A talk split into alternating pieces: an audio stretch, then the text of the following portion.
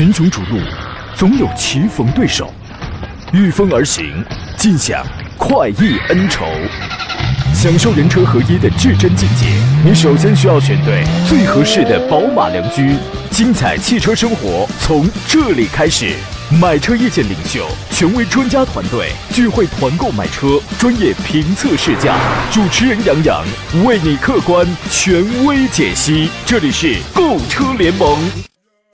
这还没到节目开讲的时间呢，就有听众说坐等节目开播了，来。新的一周又开始了，欢迎各位在礼拜一上午的现在是十一点零四分的时候准时收听山东交通广播，在新的一个礼拜为您开拔启航的专业汽车节目《购车联盟》，我是杨洋，在济南问候全省的朋友们。今天呢是世界睡眠日，想必您已经知道了啊。人到了一定的时间之后啊，压力大，精神紧绷，每天有处理不完的事情，就到了该失眠的时候了。失眠了，这个不就得不得不去熬夜了吗？熬夜它有危害，但是呢又戒不掉，怎么办呢？我给您查了几条啊，当然也是属于是给我自个儿查的啊。说呢，要寻找替代熬夜的积极补偿活动，比如说从阅读啊、健身啊、唱歌，当然咱们也深更半夜的去这个撩嗓子去是吧？这样的积极活动当中来选择一个作为长期坚持的一个爱好，我理解为叫转移注意、陶冶情操，对吧？还有一个是什么？增加白天的自我关照行为跟愉悦体验。哎，在忙碌当中呢，你找一缝隙，关爱一下自己，小憩一下，冥想一下。打坐一下，活动一下啊！最重要的是第三条，不带电子产品上床，就是临睡觉了，咱们不干那些个这个跟睡觉无关的事儿，是吧？好家伙，举一个我反面的这个教材啊！这个我临这个睡觉之前，在我床头柜上，您知道都摆了什么？手机、Pad、书、游戏机。我的天，我就觉得我睡觉之前比平时白天我都忙，因为你白天你没时间去干那些东西，是吧？还有一条，如果熬夜已不可避免，你可以怎么做啊？呃，一个是避免长时间的维持一个固定的姿势，比如说伏案；还有一个有意识的多眨眨眼或者瞅瞅远方，不要情绪激动，保持心情放松。那能不激动吗？每天那么多事儿呢，是吧？尽量避免进食，我也没有吃夜宵的习惯呢。熬夜以后呢，有一招挺挺有用的，就是你可以尝试着用一些其他的方法去进行调整或者是补救。一个是饮食，喝一杯蜂蜜水或者降火茶。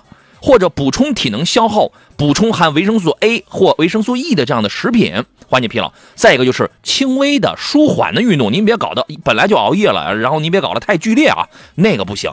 哎，有助于身体复苏，轻微的。再一个是按摩啊，头部按摩啊，这个还有一个就是休息，利用空闲时间小憩或闭眼休息，缓解疲劳。待会儿你们聊你们的，我就利用这个 这个时间，我就小憩一下啊。哎呀，还是那话，尽量不要连续熬夜，危害确实很大啊！希望咱们每个人都健康，咱们都改变一些生活的。固有的那种习惯，好不好？今天节目呢，咱们讨论一下选车、买车还有二手车方面的问题啊。直播热线呢已经开通了，号码是零五三幺八二九二六零六零或零五三幺八二九二七零七零。您可以直抒胸臆，带着你的买车啊、选车、二手车啊这些要求、具体的需求来提问。另外呢，在抖音号当中，您现在可以搜索“杨洋砍车”，第一个“杨”是木字旁，第二个“杨”是提手旁，单人旁，砍大山的砍。欢迎各位随时留言。微信公众号也可以搜索“杨洋砍车”，给他发送进群两个字呢，可以加入到我的车友群当中来。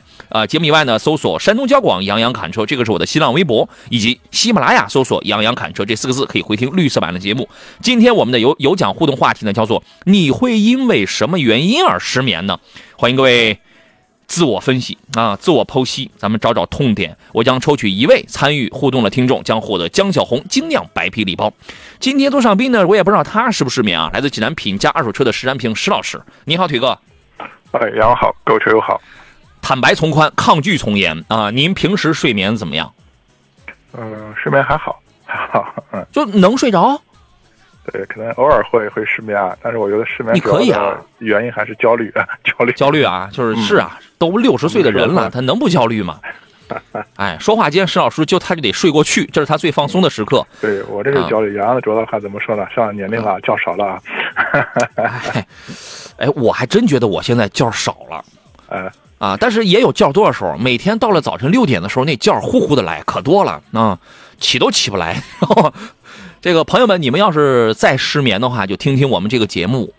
我说有有了听众是吧？三天两头催着我去剪辑更新喜马拉雅，就是喜欢睡前的时候听这个节目呢，是吧？我终于也算是找到了自身的价值。最近有不少朋友咨询新款的福特的蒙迪欧啊。呃，最近这两天呢，已经开始预售了啊。咱们就先从它开始说几个新车，随后来解答各位的问题啊。三月十八号呢，全新的蒙迪欧，这算是时隔九年以后了，终于改款又回来了啊，开始了预售。长安福特给出了十五万九千八到二十一万九千八的一个预售的价格。你就说这个价格，那你知道它是一个 2.0T 的，咱们先别管那个福特 8AT 变速箱怎么样啊，怎么怎么这个怎么不怎么样，这个 2.0T 的这个排量，如果是幺五九八的这个预售价的话，你觉得怎么样？呃，首先这款车的话，给我第一感觉，我觉得还是这个诚意满满啊，有诚意啊，对啊，是。呃，从整车的尺寸，其实它的尺寸，其实你发现其实和奥迪 A 六已经很接近了，是吧？没什么大的这种差别。哦。另外的话，就是 2.0T 啊，8AT 是吧？我们最起码从这些硬件啊、这些数据来看的话，这款确实我觉得还是这个产品力还是挺强的啊。是。说完硬件，待会儿咱们再说软件，是吧？哎。另外，你发现它的一个售价是吧？啊，十五万多起的这一这样的一个售价是吧？啊。这个基本上，我觉得可能目前和市场的一些主流的一些 B 级车比较来说的，还是一个比较偏低的一个入门级的一个价格啊。对，所以综合感觉第一印象，这款车确实还是诚意满满。有诚意啊！当然啊，话说回来，因为现在，呃，市场的竞争是惨烈的，消费者的选择是多样的。作为一呃，作为你像是以它为代表的这种叫我们叫老炮车型，曾经表现特别棒，但是现在呢，因为选择的余地特别多了，它渐渐感到乏力了。上一代老蒙迪欧已经开始乏力了，所以说它必须要拿出十足的诚意来奉献给消费者啊！刚才石老师讲了这个硬件，2.0T EcoBoost 的 2.0T 加 8AT 的这套动力，可以说呢，它如果按幺五九八这个价格来算的话，它是在这个价位上 B 级车里边为数不多的给你配 2.0T 的，二百三十八匹的这个马力肯定是够玩的。而且它会有一个 S 呃有一个 ST Line 的这么一个版本，据说零百的加速只需要六秒五。应该说还是比较强劲的，在这个价位的 B 级车市场当中，配 2.0T 的，那么我们数也能数得出来，迈腾 2.0T 多少钱？君威 2.0T，包括君威的 GS 2.0T 多少钱？迈锐宝 XL 的 2.0T 这个算便宜的，天籁的 2.0T VC 特保那个卖多少钱？所以说，单靠这个价格来讲的话，我觉得体现出了诚意啊。那么软件方面它是怎么样的？第一是长相变了，车头这个位置就跟那个 EVOS 追光者设计语言是完全一样的，而且有修长有流畅的这种侧面造型，隐藏的门把手，体现这种现代的优雅跟运动感吧。四米九三五的车长，两米九四五的轴距，你要不你不要忘记，它是一个 B 级车，但是已经接近五米的这个车长，起码在这个尺寸上是超过了雅阁、凯美瑞这样的一些个对手的。啊，尾灯我挺喜欢，三段式的尾灯看上去有点像那个 Mustang 的，就是那个味道啊。应该说在在在颜值方面变化还是挺大的。内饰方面给你用了一个一米一的一个贯穿式的屏幕，配 SNYC 的一个二点零版本的智行系统。啊，这个介绍说什么多点的触控啊，AI 的语音识别、手势的操作、面部的识别是都可以实现的，而且还支持远程的 OTA 在线升级，就是。如果它这个车的定价不是很高的话，那么我觉得这体现出一个诚意，空间又大，啊，这个硬件也上来，软件也上来，我觉得这个是可以关注一下的。当然，我们也有朋友这个发微信啊，这是这是哎不，这个不是发微信，刚才刚刚才在那个抖音直播间里也说说可以可以等，说这个价格还能再降，我觉得能再降，但是呢，咱们第一，我觉得基于两点啊，第一，它上市之后真正定十五万几起。是吧？再一个能再降，但是它就是再怎么降，它也有一个余地的问题。给毕如果给你用了一些很好的东西，如果想再降，哐哐给你降个四五万的话，那这种这种概率也太低了，确实要比较低了。好不好啊？那么这是一个车，大家可以关注一下。现在是预售阶段啊。还有一个是三月十七号，上汽荣威旗下全新智能 SUV，这是个燃油车，叫做鲸鲸鱼的鲸。它通过了一个网络的一个手段进行了上市，但是它这个上市活动，我觉得搞得真是特别的新奇。AR 元宇宙形式进行了一个线上的预售啊，预售价格是十六万六千八到十九万两千八。我先问一下石老师，你知道什么是元宇宙吗？啊，这可能近期的话，我们说可能大家炒的比较好。哦，火的一个概念，可能就是现实和虚拟交互，是吧？这样的，我是这样理解这样的一个。确实是，嗯，你比如说，我要去参加这个发布会，我注册完我的信息之后，我就是个虚拟的小人啊，人家里边也有一个会场，就跟我进到这个盛大的发布会的这个演播大厅会场是一样的。我要去占座，但凡我前边那个虚拟小人做的高一点，他就挡我视线，我就看不到，一样一样的。一样一样的，而且以以后还可以，现在年轻人都玩这个，以后还可以牵扯到你，比如说你在里边是个什么职业，啊，然后你还可以在里边，你还可以赚钱，啊，我的天哪，这是呃，时代发展特别快啊，所以这次发布会呢，它用的是一个 AR 元宇宙的这种形式，我觉得别出心裁，而且是很高科技的这种手段吧。这个从基础配置到进阶配置呢，鲸这台车它是以三种鲸鱼的品类来命名的，从小到大，白鲸十六万六千八，虎鲸十七万五千八，最大的鲸类也是现存最大的这个动物啊，蓝鲸版本是十九万两千八。这个产品呢，它将开启上汽荣威品牌年轻化、个性化的一个创新之门，啊，为这个荣威的科技国潮赛道增添一个全新的力量。外观方面呢，它就是用的是仿生学，仿生的就是深海的那个巨鲸的造型，讲究精致美。硬件方面用的是最新一代的蓝芯动力 2.0T，配一个爱信的 8AT，这套可谓是黄金组合了。其实，在他们家很多车型都在用这个组合啊。您觉得这套动力的实际表现怎么样？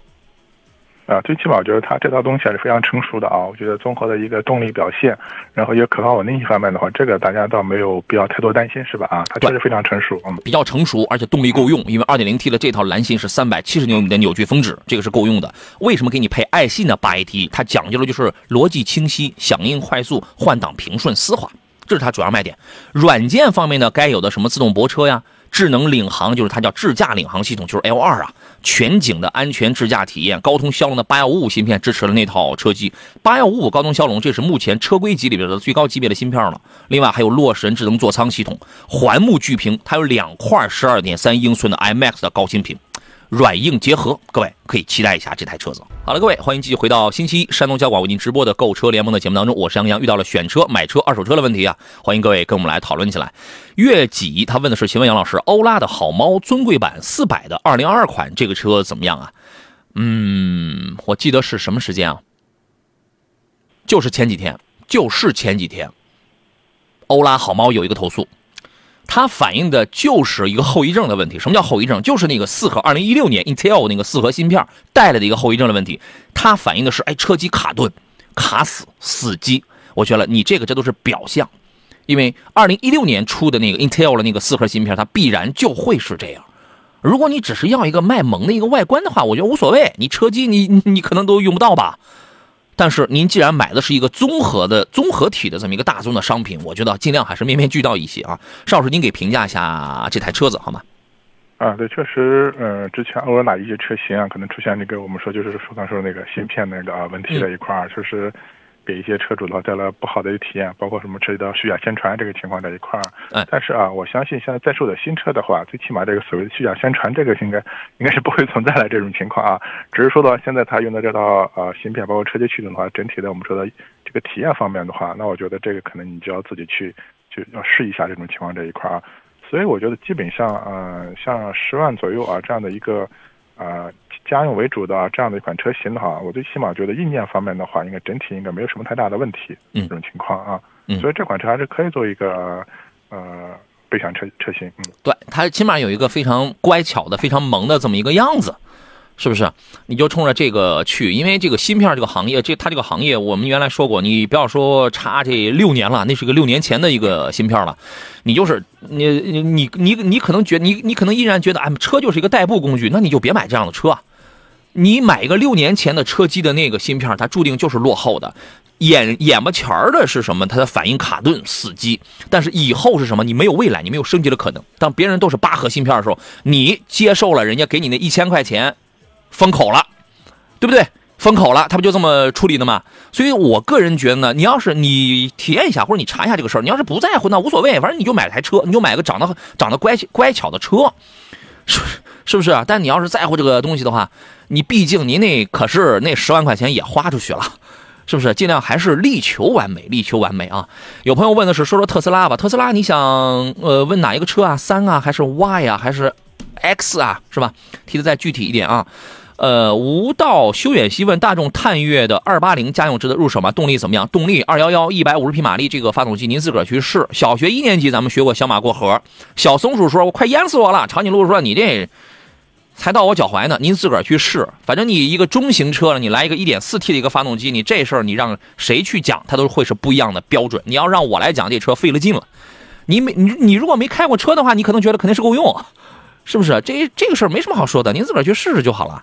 嗯，你觉得能够用吗，邵老师？呃，基本上我觉得啊，基本上还是那个够用啊。可能我说的话，可能这个车主要还是在一个是在起步阶段啊，嗯可能会比较肉一点。但它真正跑起来的时候，我觉得整个动力还好。你得悠起来我觉得还是吧对，还是看你悠起来。使用场景啊。经常跑高速的话，我觉得没问题。但是特别是在市区的话，就是我们说经常特定的有这种，你看啊上下班啊比较堵的时候啊，嗯你要频繁的启停，频繁的启停啊，这个我觉得可能呃动力体验会差一点，包括油耗也不经济。嗯，对，就是意思，好吧？您自个儿去试试。呃，当然，三三零的探岳不能买，对吧？现在摆在你面前，你如果很喜欢探岳这个车的话，就两个选择，要么就狠狠心，使劲添钱买个三八零的探岳，要么就你要是愿意受点委屈，这个你买个一点四 T 的探岳，就好比是你买了个六十四 G 的手机，眼巴前你觉得够用。但以后怎么着，那个取决于你到底未来的拓展对动力的要求，全家你是怎么做，它是有关系的。呃，或者怎么说呢？你就是那种比较温柔驾驶的、比较佛系的啊，开车的话，我倒觉得也可以，是吧？啊，对但是你想喜欢这种什么比较激烈的运动操控的这种感受的，可能这个动力确实会弱一点。对这种问题，动力够不够，你不要问别人，您自个儿去试，自个去试就可以了啊。脑子有泡泡又问了宝马的新款 B 四八 T U 发动机这个设计缺陷的问题，烧机油问怎么看？你是今天刚听节目啊？这个事儿我早我都早已经看过好几遍了，都我们都已经分析过讲过好多遍了，就就就别再去重复了，好不好？爱在天地间，所以要经常听我们节目啊。爱在天地间说，比亚迪元 Plus 这个车五百一十公里续航，请问主持人专家给评价一下，这个车目前来讲啊，它有两个痛点，第一。变速箱，你要呃，我昨天我刚去试驾了摩卡的那个 DHT PHEV，为什么它它叫 DHT 啊？其实这个学名叫做呃 Dedicated Hybrid 啊、呃，这个 Transmission 就是混动专用变速箱，它是二档，二档的就要比比亚迪元 Plus 这种在一档单速变速箱这种在驾驶上它就要好，这是一个技术上第一个痛点，它是一个单档的。第二个痛点是什么呢？很遗憾的是，比亚迪家里跟电沾边的车，真的有比较大的概率叫 EV 功能受限，这是一个严重的故障。甚至是比亚迪唐 DMI 那个插电混的车，现在也有听众反映也遇到了。当然，那个这个概率比纯电的要少很多。现在就是这两个痛点，你需要留意。你要是不在意，那这个车还不错，磷酸铁锂电池六十几千瓦时的，还是六十几度电的，还是这个可能在六十度电左右那个大容量。磷酸铁锂的这个刀片电池，对吧？这都是优点啊，所以优点缺点它都有啊。您怎么看这个呢？啊，对，可能确实，呃，最近的比亚迪的就很多车型，特别是纯电的，就说这个 EV 功能受限这个情况在一块儿，特别是现在很多在用的车主啊，会碰到这个情况。嗯，但是现在在售的新车的话，还有没有这个问题？那我建议的话啊，你可以咨询一下的当地这个 4S 店啊，包括我们觉得可以打下厂家售后服务电话。对，但是新款车受不住这个困扰，这个你查？这个这个能查到，原有、秦有，嗯，那个那个那个那个那个那个谁，海豚也有，它它就是个概率性问题，好吧？就提前告诉给你这个东西啊。呃，又有朋友问到了芭蕾猫啊，欧拉好梦的芭蕾猫，跟我刚才说的那个是一样的啊，已经说过去了。小刘说，问一下领克零一啊，买两驱还是买四驱啊？四驱值得买吗？领克零一这个东西啊，它这种它这种适时四驱啊，电控多片中央一把电控多片离合器式的这种四驱，就是起一个雨雪天气里多一点多一重安全的保障吧。也玩不了脱困，也越不了野，两驱肯定够用。但是如果您经常跑高速，又想在自己能承受的价格范围内，在雨雪天气里多一点、再多一点安全保障的话，四驱是值得。你说人命还不值那差那一两万块钱吗？那肯定是值呀，对不对？这个事儿反正就是这么个观点，没有一个绝对的说买两驱还是买四驱。邵老师，您的观点是什么呢？呃，确实是这样的。我们说这个四驱这个功能的话，就是确实在我们一些特定的一些路况环境下，它确实能起到一个好的一个通过性啊，嗯是能提高安全系数。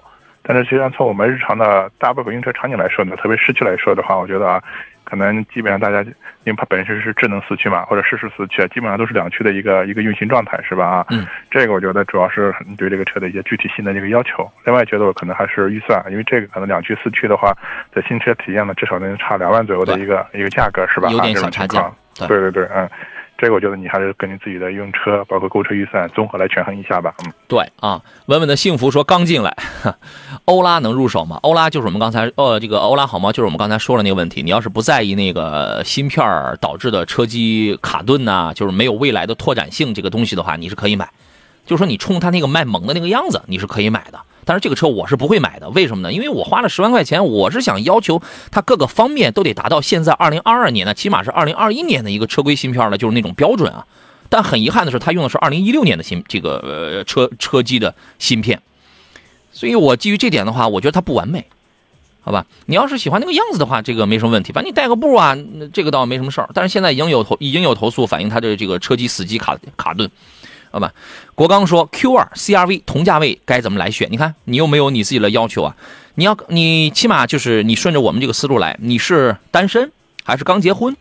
你这个车就自己用还是全家人就要用这一台车？对哪个方面有要求啊？想要面子要牌子还是想要实用性啊？你把这些问题想明白了，你自己就会选了。这不就这俩的区别吗？这还有什么可讲的？邵老师，你要不这个劝劝他？确实啊，我觉得两款车这个风格差异还是比较大，是吧？这种情况，一个像 Q 二这种车型，我觉得就可能市区啊这种代步啊，可能一个包括空间各方面都会比较局促。嗯。但优势的话，我觉得它是品牌方面的一个优势，毕竟豪华品牌嘛，这种情况啊。嗯。所以它和这种风格和 CRV 完全不一样啊，这种情况。CRV 的话，我觉得比较适合家用，空间更充足，包括后期的一些使用成本啊，包括的经济性会更好一点啊。实用性它会更强一些。对对吧？使用成本低，实用性强，因为它就是个普通合资品牌。但是奥迪 Q2 呢，这个是第一是豪华品牌了，对吧？第二空间小，它就适合一两个人用的那种。啊，你如果家里是大高个儿或者后排你经常全家人要坐的话，那这个车它就很局促，而且使用成本稍微高一点点。差别就在这儿，您自个儿挑，对不对？呃，还有人问的是 A6L 的 3.0T 啊，五五啊，跟宝马530的四驱该怎么来选？我觉得我可能会倾向于 A6L 的这个 3.0T，因为这个车它太好开了。太好开了，而且配置也不赖。xDrive 版本的五三零啊，其实那个配置并不高，并不高啊。它开起来的感觉就是，哎，方向轻，开起来就很轻巧。但是你要说有很猛的那种推背感的话，它它确实指向性也是非常不错。但是它要是比四五的那个 A 六，我觉得要好开很多。但是到了五五的这个 A 六的话，我觉得这就是性价比这就上来了啊。您是怎么看这两个车的比较呢？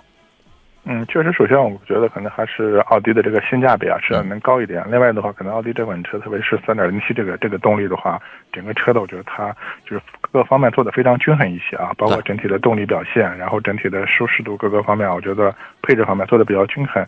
而我觉得五三零的话，可能我觉得确实还是像这款车的宝马的这所谓的精髓，就是它那种所谓驾驶乐趣方面的话，它确实很有乐趣突出一点。对对对。这种情况啊，所以我觉得这个就关键看你的一个 你个人的一个喜好或者偏好了啊。对。但是从我们专业角度来说，因为二手车的角度来说的话，可能五三零的保值啊会占优一点。哎。呃，五三零的保值会比这个三点零 T 的 A 六会更保值吗？对对，所以三点零的这个 A 六的话，确实这个新车销量太低了。那我觉得可能四 S 店一年卖出的车，就这个动力的可能非常有数的，应该是。但是这种车你得卖给那种真正喜欢的。你要是在真正喜欢的人手里啊，这个 3.0T 六缸这个发动机那是很吃香的。对对啊，所以大家这种诉求的要求不一样，是吧？这种没错。所以这两个车呢，我会建议你倾向于 A 六的这个三点零这个，而且呢，这个又说到这个宝马，宝马二零二零款之后的这个 Technology Update 之后的那个 B 四八 TU 发动机啊，是在油气分离器方面，在设计方面它是有缺陷的，它是要烧机油的，而且这是一个。概率性事件，这个概率可能会稍微高一点嘛，所以我的建议是什么呢？我们有很多很喜欢 BMW 的这个车主，你稍微等一等，你稍微等等，你看它后边怎么去解决？因为这个东西，您要么是自费去换一个气门室盖，因为它是个一体式的，但是这个牵扯一个自费的问题，对不对？然后呢，要么你就得时刻关注火花塞，时刻关注那个机油量的问题，它所以它比较麻烦。车是个好车，但是现在它出现了这么一个设计方面的这么一个原因。所以我建议你要是喜欢这个车的话，你得等，就这事儿啊。自由飞翔这位朋友问了一个二零二一款的比亚迪的 E 二纯电动车怎么样？说实话，在比亚迪家里现在卖的相对就是电动车里边，比亚迪家里的电动车里边卖的可能相对弱一点的，就是这个 E 二这个小车子了啊。您对于它的评价怎么样？嗯，确实，我觉得像这个比亚迪的我们叫 E 系列车型吧，我觉得它应该还是走走一个相对说性价比的这样的一个路线，是吧？你包括你看从它的整体的这个市场宣传推广力度来说的话，可能这个级别的车型也不是说特别呃大力去宣传推广的这么一款车型，是吧？啊，嗯，所以这样小车型呢，我呢我觉得主要是还侧重它的一个实用性，看重它的一个性价比啊，价格低，然后实用性是这个就是它凸显出性价比要高一点，因为呃因为它便宜嘛。嗯，对，嗯，我觉得它强调它的一个实用性方面。对，你会发现哦，它的这个电呃，它的这个电机啊、电池啊什么这些东西，跟比亚迪海豚这都是差不了太多的。但是整个从颜值、从配置方面，距离海豚还是有差距的。你如果在意的是价位更低、性性价比要高一点的话，你可以考虑这个。你要是想来点什么品质再好一点的话，你可以侧重下比亚迪海豚。当然，还是基于那个前提，EV 功能受限这个故障你得了解，你得碰不上这个问题啊，是不是？好吧，咱们进入半天广告，稍事休息，马上回来。群雄逐鹿，总有棋逢对手，御风而行，尽享快意恩仇。享受人车合一的至臻境界，你首先需要选对最合适的宝马良驹。精彩汽车生活从这里开始。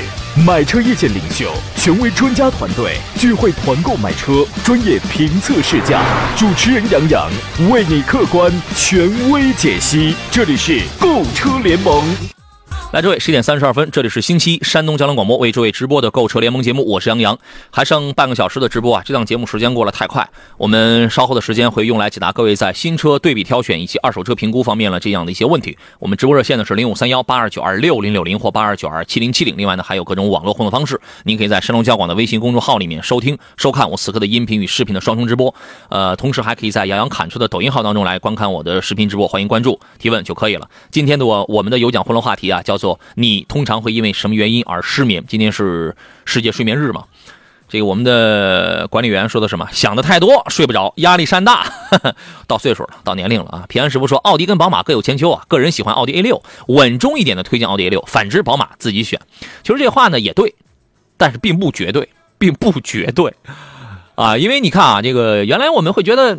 早些年的时候，说句很不礼貌的话，在有些我们普通消费者啊，咱们老百姓之间的这个会觉得暴发户选宝马不，这个真的这个观点真的早就该变了，不对，你知道吗？啊，当年我们觉得这当官的做做做做那个 A 六，早不一样了。你会发现哦，现在很多做生意的也好，就是从呃这个这个从事呃一些稳重的一些体面行业的也有，也有五系的，也有七系的。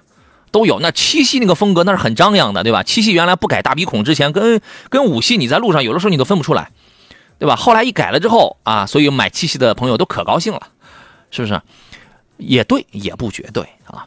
这个愉悦提意见了，说杨哥，你说你的节目时间过得太快了，能不快吗？光广告就五十九分钟，那这这个这个夸张了啊！哪有时间聊车啊？说你们专门拿出一个整时间专门卖东西不行吗？挺好的汽车节目让人心烦啊。那专门拿出一个时间，那你们不更不听了吗？是不是？担待啊，担待啊！所以我们就是巴拉巴拉广告，咱们这个抓紧时间。你要么说我为什么我会说这么快，你知道吗？啊，童真说昨天晚上跟朋友喝聊天，喝了茶，怎么也睡不着。我这条比你强，我再怎么喝茶我都能睡着，你知道吗？啊，还有人说基本不失眠，年龄还不到啊，沾枕头就睡着，那太羡慕您这样了。来，继续回到节目当中来，有请座上宾，来自济南品家二手车的石占平石老师，你好，腿哥。哎，杨洋好，各位车友好。咱们有些网友问的这个问题啊，就让你不知道怎么回答，从哪儿下嘴。有人问国产2.0最省油的 SUV 是什么？我的天哪！不买车最省油，不买车最省油啊！这种问题您在这儿，我觉得这个问题啊、就没压根儿就真的就没必要去纠结。这个问题就好比你纠结，到底是二十五岁结婚还是二十六岁结婚？呃，这个结婚最合适？到底是娶山东的媳妇儿还是娶河南的媳妇儿最好？我这种问题太没有意义了。反正人也问了啊，人也费劲儿，也费劲儿，也打字儿问了，咱们就得尊重人家啊。您给说说。呃，实际上是这样的啊，那我觉得这个问题呃，可以从生产厂商角度来看，完全可以把它归到归到一个技术问题这种情况在一块儿。所以现在从现在整体趋势来看的话，包括我们说传统燃油机来看的话，包括现在什么直喷啊、混合喷射啊，类似还有很多类似闭缸技术啊这些东西啊，它都会在一些特定的一些情环境下或者条件下会起到这种节油的这种情况。但实际上，我个人觉得啊，现在基本上如果 2.0T 这个就是或者他也没说自自吸或者二点零升，咱们就提高点儿，本着提高点儿发动机热效率这个方向去吧，是不是？啊，包括热效率，其实我我个人觉得，其实像这个排量的话，特别现在在售的新车的整体油耗差别不会很大是，啊。我觉得您本本身这个不会很大。那如果你觉得特别注意的话，那我觉得你可能要还是要看看自己的一个驾驶习惯啊。甚至我觉得，经常我们说了，你这个车上拉那么多东西是吧？我说厂家的一个工程师为了减轻这个车辆的自重。啊，我们说想尽各种办法，用各种什么替代材料是吧？结果你后备箱里拉两两箱水是吧？这个对，这这这个东西其实严格说的话，都对这个油耗会有影响啊。这个啊，那我觉得这个所谓车辆的油耗，这它一个本身是它这个技术，另另外的话，可能和后期的我觉得大家用车习惯也有很大的一个关系。嗯，对，它这个东西啊，你看啊。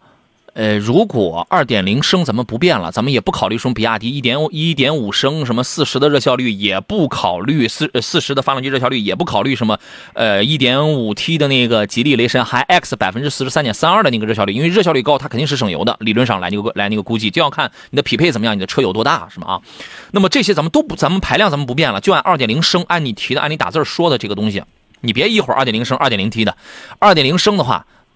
目前丰田的热效率可以搞到百分之四十一，比如说 C H R、奕泽等等那些二点零升的这些个车，按这个来讲的话，理论上来，这个都是理论上啊。你包括你包括工信部测油耗实实验室数据，对吧？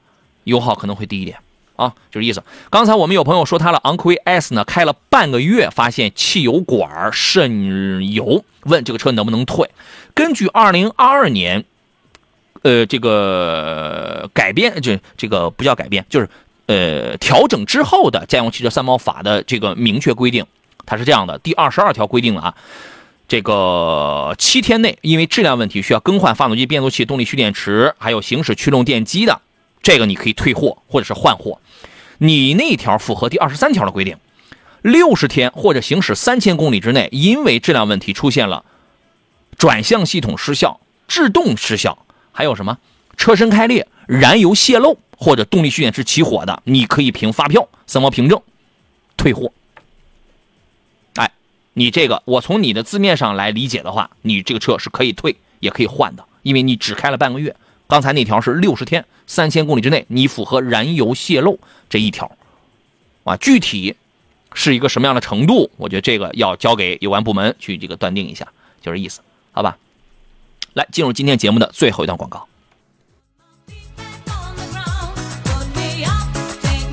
山东交广，山东交广联合大众汽车金融买车福利月开启啦！滨州合众一汽大众 4S 店全系车型超低首付，五年超长期限。滨州合众黄十二博五零五四三五零九八七七七。追梦，笃定信念，行稳，方能致远。登顶，一览众山，步步登高，稳如泰山。山东交广携手泰山酒业，稳如泰山酒，向成功路上的攀登者致敬。山东卫视齐鲁文化大会由泰山酒业稳如泰山酒独家冠名。好了，来到我们今天最后一段的节目当中来。刚才有朋友问到了这个大众的 ID 四啊，你看的是上汽大众 ID 四 X 嘛？呃，问买哪一个配置是比较不错的？我开过那个顶配的，但我觉得那个顶配的价格稍微有点高一点了。你要是反正看预算，这个就是看预算啊。呃，我觉得现在咱们花二十来万这个钱去买一个电动车啊，呃，必须得是四百公里加，不然你跑的少的话，这个也太不放心了啊。所以作为 ID.4 呢，能跑到五百多公里，二十多万跑个五百多公里，我觉得这个也是够用的啊。我个人觉得最合适的一个配置就是那个二十三万多的那个 Pro 长续航版。我个人觉得那个，无论是从续航上啊，还是这个配置各个方面，它是比较合适的。要看你的预算，反正从这个开始往上买都是可以的。你要是你要是愿意，非要买个顶配的二十七万多四驱的话，那这个也属于是您财力丰厚的问题，好吧？这个您自个儿去琢磨琢磨啊。还有朋友问的是 C H R 的混动跟锋兰达、缤智推荐哪一个？不是我推荐哪一个，是取决于你的条件在哪里，你能跑多少。你年里程能跑多少，对吧？你再一个，你追求一点什么样的东西啊？啊，邵老师，您给评价一下他这个问题吧。嗯，对，确实这样，就是我们觉得现在混动车型，特别是丰田的混动的话，那我觉得像这个动力系统的话，还是比较适合啊日常的这种市区的啊这种代步或者低速行驶这种情况。嗯，就是它的整体的燃油经济还是比较比较好的。另外，你看同样的一个燃油车啊和这个混动车型的话。那在价格上至少相差两两万多啊，这样的一个至少至少相差两万多这样的一个价格。嗯，有些人可能要算经济账的话，那可能说啊，你两万要加油的话是吧？你可能也也跑不少啊。有的时候也不能只算经济账，它驾驶感受也不一样，是吧？有可能大家我觉得可能这个东西就是多多方面去权衡这个事情，多方面的这个。对对对啊，所以的话，我觉得这么几款车型的话，觉得还是就是你对这个车的一些具体要求啊，或者是诉求点在什么地方？嗯，反正我的意思是，如果它如果你的年里程就一万来公里的话，你就不要买那个混动了，没有意义，还容易招毛病，没有意义，还容易招毛病。你你品品这句话，所以你就可以在燃油版的2.0升的 CHR 跟你那个，而且你那个缤智是吧，也没必要买 1.5T 的，太没必要了。缤智就是个代步买菜车，你买个1.5升的就可以了，就可以了啊。你在这两个里边来来来挑的话。CHR 明，因为它为什么卖的贵啊？你要相信一分钱一分货呀，它为什么卖的比缤智贵啊？排量也大，颜值可能也高一点，什么那种很萌啊，跟那个尾灯跟个那个猫耳朵似的，而且也好开。它用的是十档的 Direct Shift 的那个变速箱，它就是很平顺。哦哟，我我当年我举过一个很形象的例子，我开完之后就像那个水龙头，你开了一个很小的水流，呲，然后那样冒水，它的动力攀升，它就是这，它就那种感觉，它没有说呲呲呲，就是那种它呲就是一直那样了。这种你能听懂是吧？而且二点零升那个热效率是在百分之四十一的，它不见得会多费油啊。其实就是悬架软一点，悬架软一点啊。呃，风说丰田二点五的混动毛病还多吗？那当然了。我们为什么一直一一有人问这个事儿，我就要问我，我们就要扯上里程，扯上温度啊？它没毛病，那我们还聊这个干干嘛呢？是不是？啊，他问的是威兰达二点五的两驱混动起步如何？哎，它在中低速在城市当中起步还是挺轻快的啊，在。速度不快的情况下，静音还尚可，静音不错。但是上了高速，它那个呃动力，它就跟到了一个平原一样，它就上不去啊。完了完了之后，这个噪音也大，高速动力攀升比较困难一些，然后噪音也大。就是在中低速情况下，哎，挺轻巧啊，开起来是吧？小王同学说，讲一下普拉多吧，这个车现在你都够呛能买到了，除了平行进口的这个渠道啊。邵老师，您给评价一番吧。啊，对，现在可能真的新车基本上已经没有渠道能能买到了，是吧？这种可能没能看到的就是二手，哎，进不来了。啊，普拉多的可能过去的话，我们说比较常见的就是一个二七零零，还有这个四四千，是吧？就是四零零啊，就二点七排量和这个四点零排量啊。对，其实两款车的话，我个人觉得，呃，动力感受上可能四点零的排量会更好，但实际上在油耗方面的话，二点七这个款的油耗也不低啊。其实油耗和四点零的，我觉得差距不会太大。这种情况在一块儿啊。所以这款车的话，觉得整体可能，呃，前两年也被整个这个市场炒的行情比较高。我大家之所以选它呢，我觉得还是怎么说呢？对这款车整体的一个皮实耐用度啊方面的话，普遍还是会比较认可。但是客观来说的话，这款车我觉得还是比较侧重一些机械方面的东西啊。但实际上和现在我们整个这个车市发展趋势来看呢，包括一些电子的，包括一些科技的东西的话，这款车确实没有比较没有啊，对，没有这种情况啊。所以我觉得可能这两天正好那个坦克五百上市了嘛，很多也拿这个坦克五百啊，保定陆巡 啊，可很多普拉多去 去对比是吧？这种情况在一块儿啊，那我觉得啊，如果这两款车就产品本身来说的话啊，那我觉得可能确实坦克五百的亮点会更多一点啊。但是至于说坦克五百整体这款车的话，它的一个皮实度、耐用度的话，那这个我觉得现在也不是很好评价。那只有说可能真的用起来，可能我觉得几年以后啊，大家对对它才有一个客观的一个评价啊。所以我觉得现在陆巡的话，可能买很多人，我觉得是一个是买的情怀，另外的话可能还是基于对过去对它所谓的皮实耐用啊这样的一个一个认知。嗯，我觉得这个东西啊，就像我工作了挣钱了之后，我买游戏机一样，是为了满足我过去的一种情怀。当我还是个小孩子的时候，我抬头看着别人开普拉多，我就哇太棒了，我以后一定要买一台普拉多。这么多年我一直我很喜欢普拉多，终于我这个可以实现我的梦想了。我啊来我就要买一台它，然后就跟我买游戏机一样。买完了之后就回来就吃土了，是不是？就是因为你小时候这个没有嘛。反正现在这个这个，我觉得车还是不错的啊，很皮实，很泼辣，然后保值也超高。但是现在呢，你只能考虑要么是二手的，要么是平行进口版的，只能是这样了。因为它呃在那个岛国是已经在海外已经有新款了，但是这种车进入不了国内了。我们的咖啡法规又是排放又是油耗，把它定的死死的，那你不达标你就进不来，就这事儿。好吧，卖女孩的小火柴说：“大哥，天籁怎么样？价格有优惠吗？价格优惠有。您问你当地 4S 店，它的优惠应该是比丰田凯美瑞啊、这个雅阁啊这样的车优惠是要大的。我会推荐你，呃，因为这种问题我经常讲，我会推荐你买 2.0T 的。为什么？发动机也好，VC 特保，可变压缩比8比1、14比1的这个压缩比，想省油来个14比1，想动力来个8比1，那个动力真的是380牛米，呃，是很够玩的了。变速箱也好，V 呃那个 V 跟 VC 特保配的这个变速箱是。”链条 CVT 不打滑，耐用，好吧，一般不一一般不会出什么问题。出问题的是2.0升的，就是那种呃跟自吸配的叫钢带的 CVT 那种啊，就是您要是四平八稳的开，没啥事儿，就怕您开了之后天天觉得加速不行，是吧？那谁让您图便宜买个、那种动力的，是不是？它就容易打滑，就这意思啊。微童刷业说，家用刚需七座是买 SUV 还是 MPV 啊？这个要看你七座用的这个概率的问题啊。呃，说家庭用车就一台车，里程不多，一万公里，最多二十到四十万，麻烦给讲一下，您这跨度有点大哦，跨度有点大哦。嗯，其实我个人观点啊，那如果就是家用就一台车的话，其实我的建议你可以重点考虑一下 SUV 吧。对，咱俩想的一样对，哎，你可以考虑一个 SUV。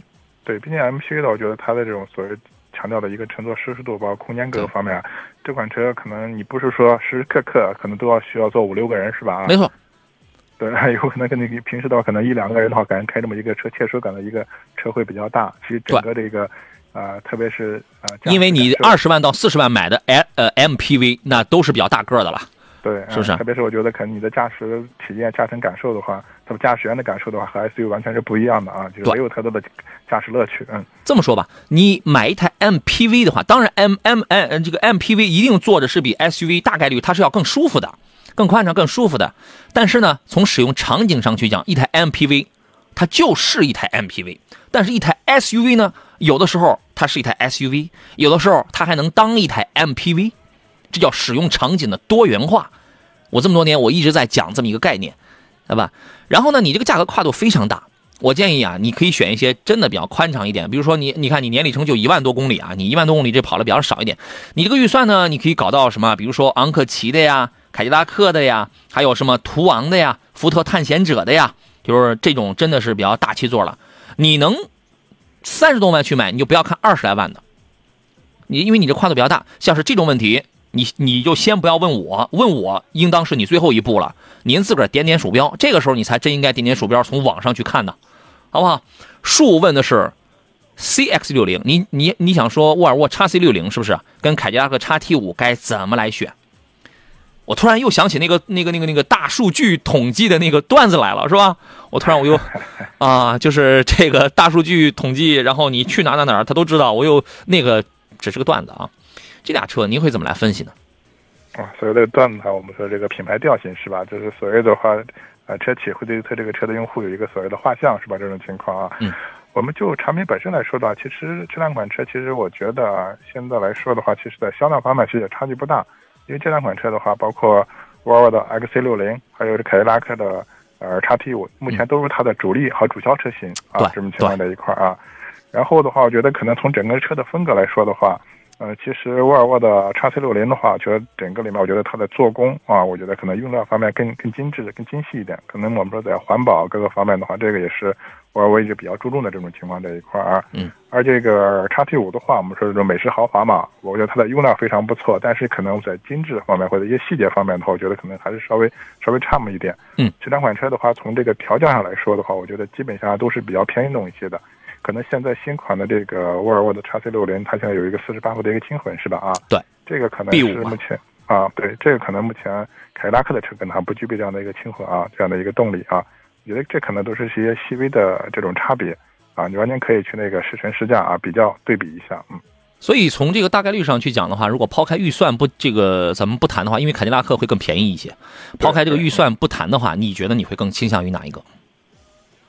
嗯，可能我个人的就是从我个人的喜好，可能我会更倾向一下这个沃尔沃啊。嗯，咱俩也差不多，因为我最喜欢沃尔沃的是什么呢？就是一个是它的那个主动安全的配置，再一个呢，虽然中控我觉得丑，对不起啊，我这眼光这个跟不上时尚，你知道吗？